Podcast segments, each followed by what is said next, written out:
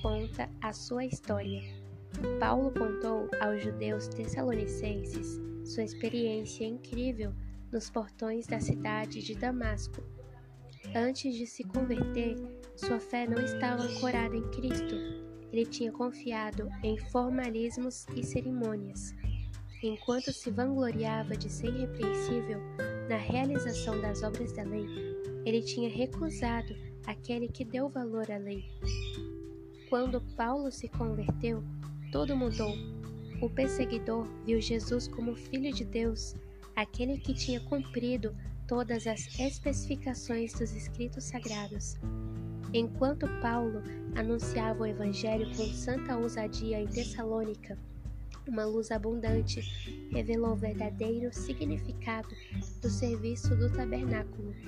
Ele levou o pensamento de seus ouvintes para além do ministério de Cristo no santuário celestial, até o momento em que ele virá com poder e grande glória e estabelecerá seu reino.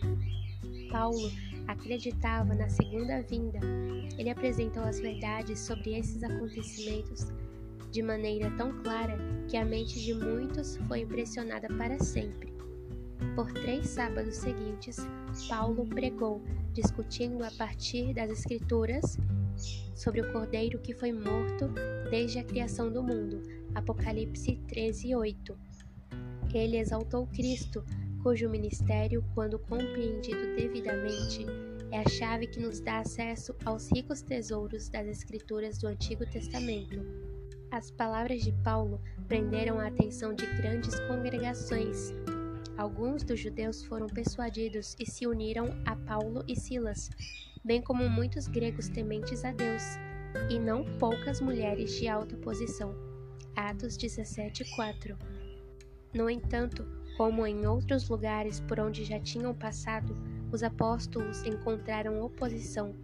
Ao se reunirem com alguns homens perversos, os judeus iniciaram um tumulto na cidade.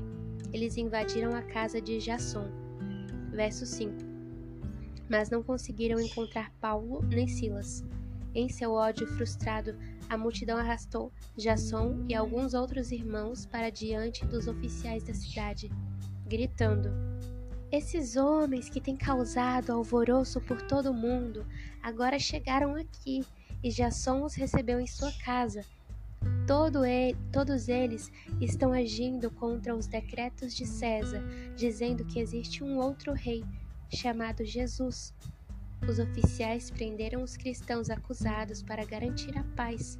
Temendo mais violência, os irmãos enviaram Paulo e Silas para Bereia.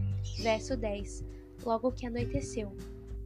Aqueles que ensinam verdades impopulares hoje às vezes não são recebidos melhor do que Paulo e seus companheiros de trabalho foram, nem mesmo por parte daqueles que afirmam ser cristãos. Entretanto, os mensageiros da cruz devem avançar com fé e coragem, em nome de Jesus. Devem exaltar Cristo como nosso mediador no santuário celestial, aquele em quem os que desobedeceram à lei de Deus podem encontrar paz e perdão. Fim do capítulo 22.